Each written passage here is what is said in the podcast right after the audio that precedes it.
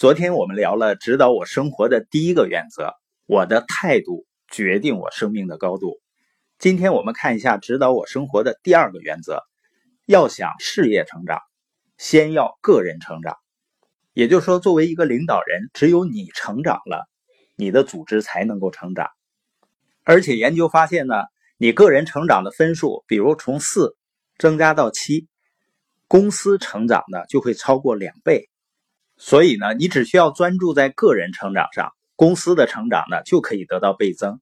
而随着你的分店或者团队的数字增加，这个成长更会倍增。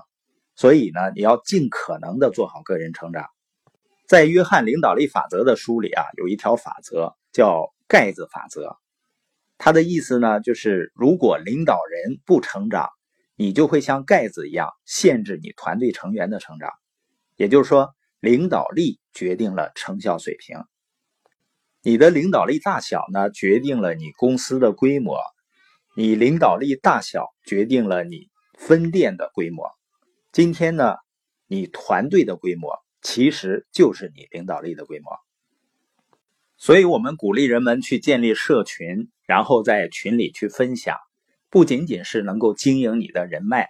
更重要的呢是能够训练我们的思考力和表达能力，那这是领导力非常重要的一个部分。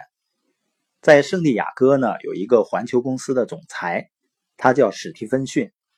他们这个公司啊是专门收购经营不善的度假酒店，这些酒店呢财务困难，面临破产的时候，他们就收购它，然后呢对酒店进行重组，扭转局面，使它重新盈利。约翰曾经问。这个总裁说：“当你接管一家经营不善的公司的时候，有没有一件事儿是你每一次都要做的？”总裁呢毫不犹豫的说：“当然有啊！当我接管一家公司时，我通常会做两件事。”约翰呢赶紧拿着笔记本和笔准备好记笔记，因为他知道呢总裁会将一些金子放到他的手里。总裁说：“啊，当我们接管一家破产酒店时。”第一件要做的事儿就是解雇原来的领导人，立刻解雇他。约翰就问啊，是立刻解雇吗？你不会和他先谈一谈吗？总裁说不会的。那要不要和他先见个面呢？总裁说没有必要。如果他好的话，公司就不会破产了。所以第一件事呢，就是要解雇原来的领导人。他说他们做的第二件事是培训前线。所有的人员如何服务客人？比如呢，那些帮客人提行李的服务员和在前台为客人办理住房手续的服务员。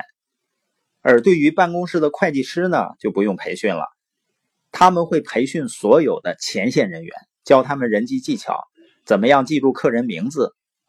总裁说啊，如果你有合适的领导人，如果你的前线人员能满足和照顾客人的要求，你只要做了这两件事儿。你的企业就能一直为你赚取利润。实际上，我们都知道啊，中国的南方和北方的经济差距是很大的。如果你经常出门呢，你会发现北方和南方酒店的服务态度的区别也是巨大的。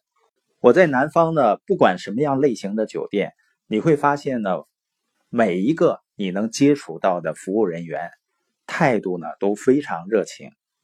而有一次呢，我去到辽宁抚顺，住在他的万达酒店。这个酒店呢，从硬件设施上是我见过的最好的酒店。它的大厅呢，金碧辉煌，那个房间呢是巨大无比，所以一开始呢，印象是非常深刻的，也很满意。但是后来在交涉一些事情的时候呢，服务人员的态度呢，让你会大跌眼镜。而服务员的表现呢，一定是跟领导人的理念和他的培训是有关系的。所以呢，史蒂芬逊说啊，所有事情的起落都取决于领导力的起落。